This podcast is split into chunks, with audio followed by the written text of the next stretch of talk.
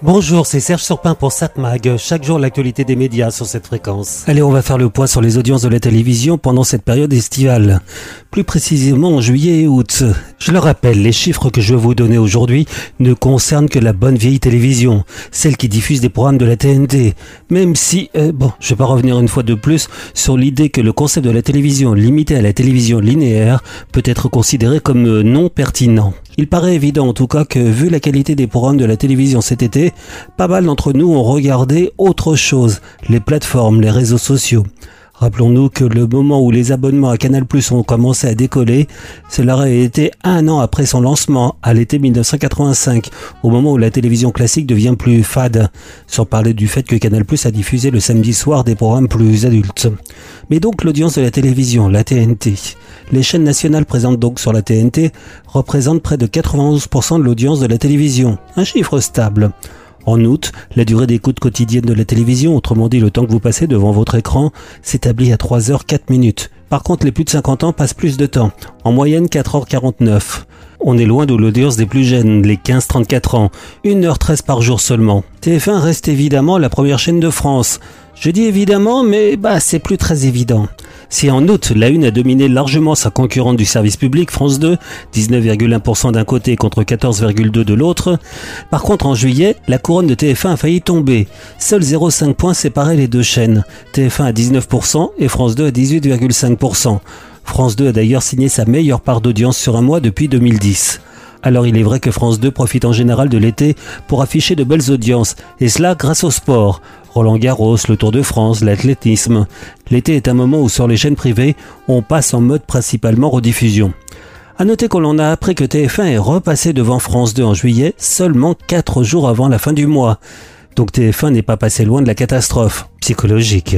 Par contre, en août, TF1 a profité de la diffusion de matchs de préparation de la Coupe du Monde de rugby, mais aussi de bons chiffres de The Voice Kids, sans oublier sur TF1 la diffusion des matchs de la Coupe du Monde féminine de football. A l'inverse, France 2 s'est vautré en août, avec des audiences très mauvaises.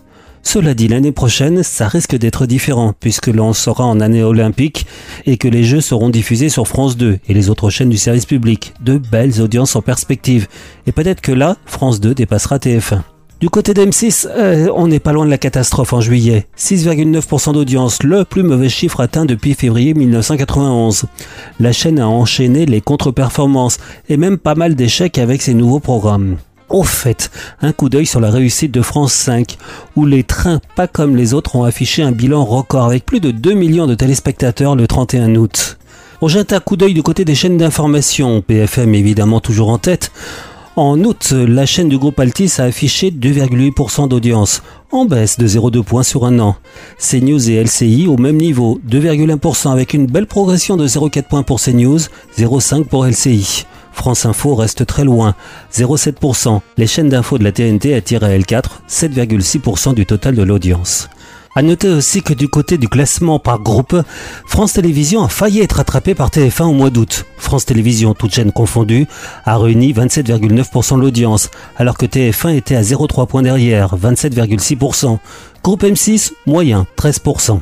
Pour terminer, un dernier chiffre qui concerne cette fois-ci le mois de septembre avec un programme de la télévision pas diffusé à la télévision. L'interview du président de la République Emmanuel Macron par Hugo Travers dans son programme Hugo Décrypte affiche plus d'un million de vues. C'est pas mal, mais c'est loin de l'audience de la télévision classique. 7 Mag, l'actu des médias. Bon, on va jeter un coup d'œil du côté des programmes de notre bonne vieille télévision. Sur TF1, un match de, de football. France-Irlande. France 2, envoyé spécial. Au sommaire ce soir, prothèse auditive, arnaque au cœur de l'oreille. Les cantines retournent en cuisine. Inde, la fureur des hindous.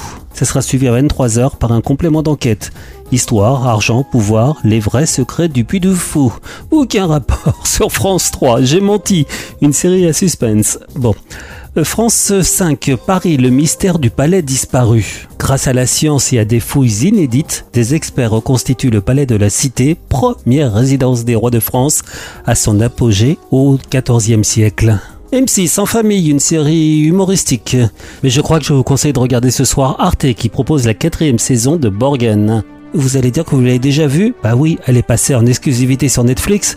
Généralement, c'était sur Arte que ça passait, ensuite sur Netflix. Là, c'est l'inverse. Arte a le droit de diffuser Borgen, mais je ne suis pas certain qu'ils aient les droits de replay, je l'ai pas trouvé. Donc, quatrième saison, Brigitte Nyborg n'est plus Premier ministre, elle est ministre des Affaires étrangères. Et lorsque du pétrole est découvert au Groenland, Brigitte s'oppose à son exploitation contre l'avis de la Première ministre. Ah non, ça, ça se fait pas, hein. Alors, ça te plaît d'être ministre des Affaires étrangères? À vrai dire, je m'éclate comme une folle. J'ai jamais été aussi heureuse. Du pétrole au Groenland Ce serait un désastre pour l'environnement. Eh oui. Ce n'est pas à toi de décider s'ils ont le droit ou non d'exploiter ce gisement de pétrole. Il y a du grabuge entre Nubor et la première ministre. Ça sent le crépage de chez nous. Je suis à la tête d'un gouvernement, pas d'un jardin d'enfants. Borgen, le pouvoir et la gloire. Donc Borgen sur Arte, la saison 4 diffusée à partir de 20h55. 7 Mag, l'actu des médias.